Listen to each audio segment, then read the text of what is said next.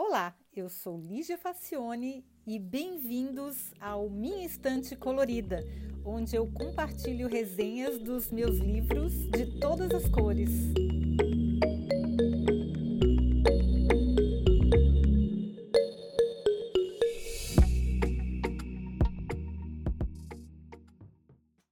Olá! Hoje eu vou compartilhar uma resenha bem diferente das que a gente está acostumado a trabalhar aqui. Vai ser um livro que eu escrevi, que se chama GPS para Curiosos.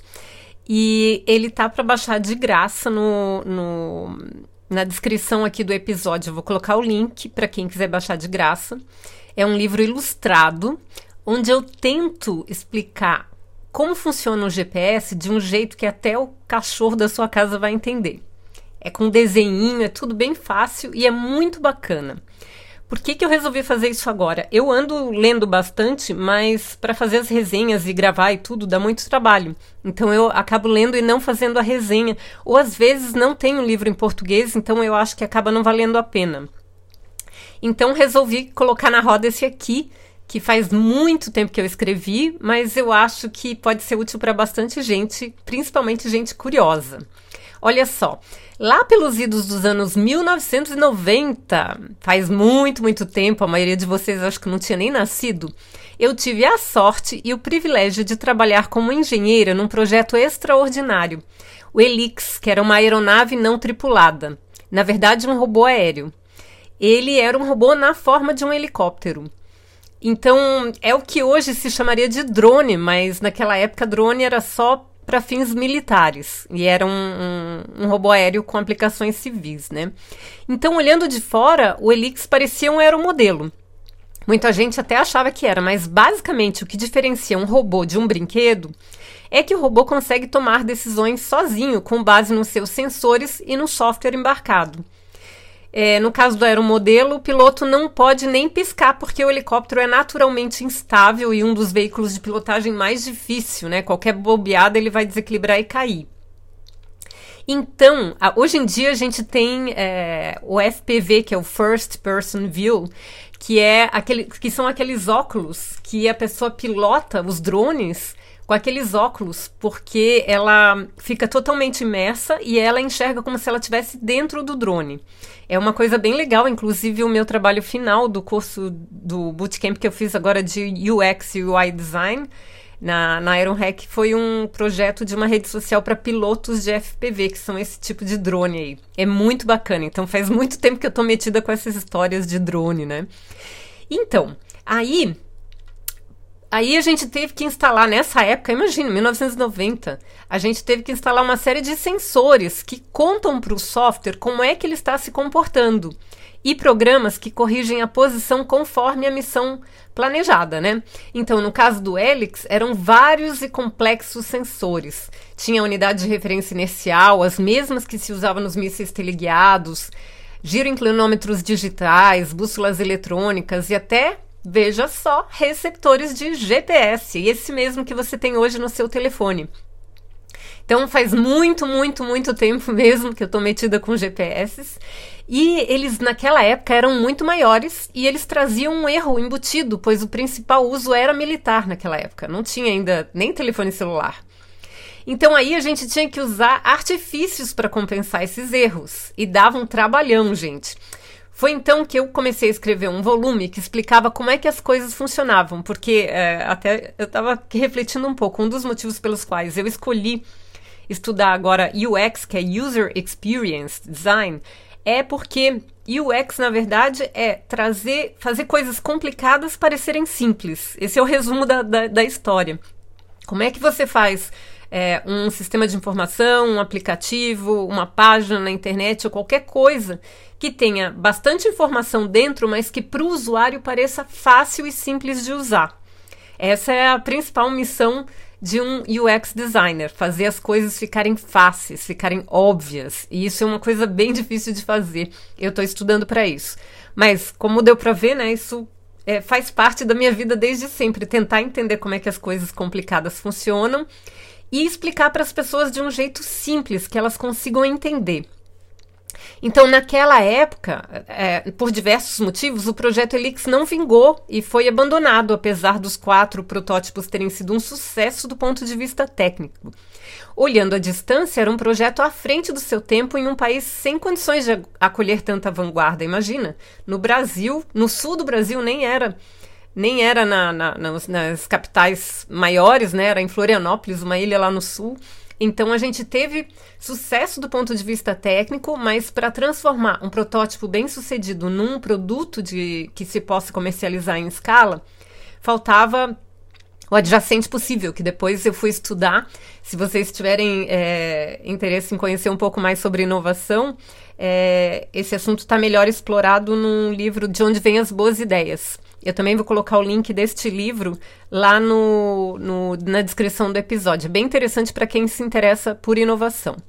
Bom, de qualquer maneira, é, o Helix para mim foi um, um presente, é, foi um sonho de um engenheiro, tanto que eu aprendi com aquele projeto. Me rendeu uma dissertação de mestrado em controle e automação industrial, artigos, viagens, uma experiência profissional incrível e riquíssima e acabou rendendo também esse livro ilustrado que eu já publiquei há muitos e muitos anos e que eu espero que vocês gostem. Então, o que, que tem dentro deste livro? Primeiro, a gente vai falar sobre o que, que é o tal do GPS, que todo mundo fala, mas nem todo mundo entende exatamente do que se trata. Então, GPS é a abreviatura de Global Positioning System.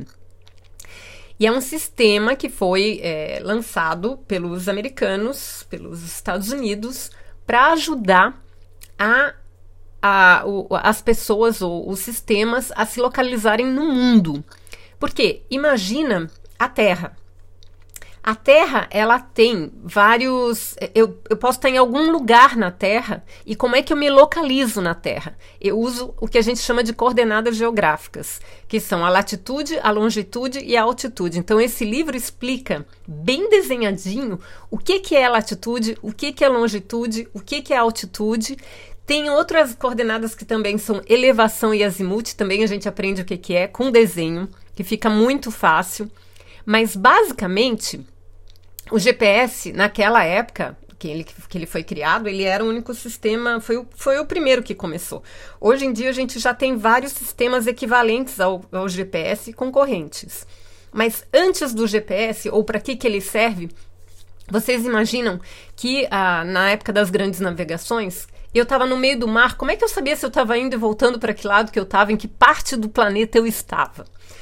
Os, uh, naquela época, os navegadores usavam instrumentos de navegação como o astrolábio, que é, era um disco de metal com anéis graduados, que foi inventado pelos gregos.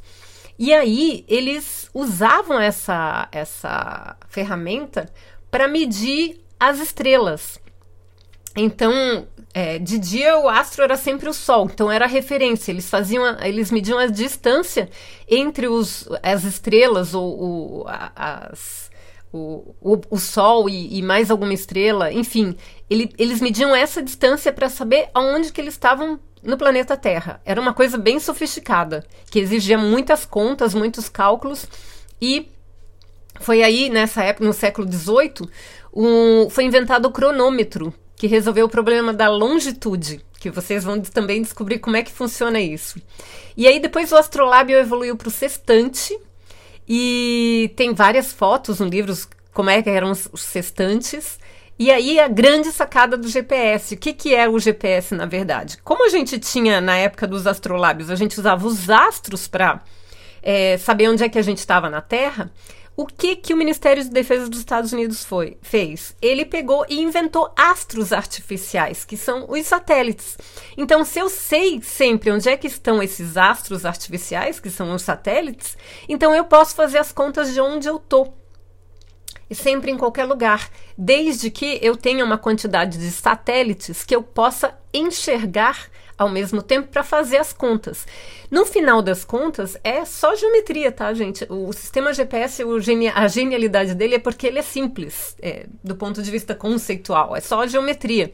Eu tenho lá algumas, algum, alguns satélites que são como se fossem luas ou como se fossem astros artificiais, e aí eles mandam a informação de onde eles estão para mim, que estou na Terra. Eu pego a informação de quatro desses satélites que, que estão em cima de mim, orbitando sobre a Terra.